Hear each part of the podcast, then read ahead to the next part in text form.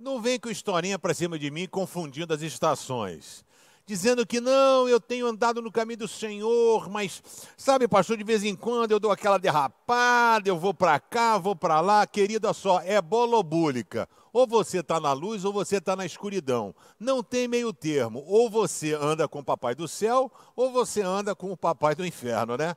Então, em 1 João, capítulo 1, verso 5, diz assim: "A mensagem que Cristo nos deu não é qualquer um, é o próprio Deus encarnado, nos deu e que anunciamos a vocês é esta: Deus é luz e não há nele nenhuma escuridão. Então, para de conversa fiada, de dizer que não tem tanto problema fazer coisas erradas ou coisas que não deve.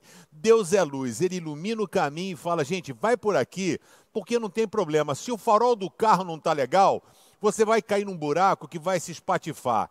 Se a luz não estiver legal em casa, você vai dar uma topada no móvel que não deve.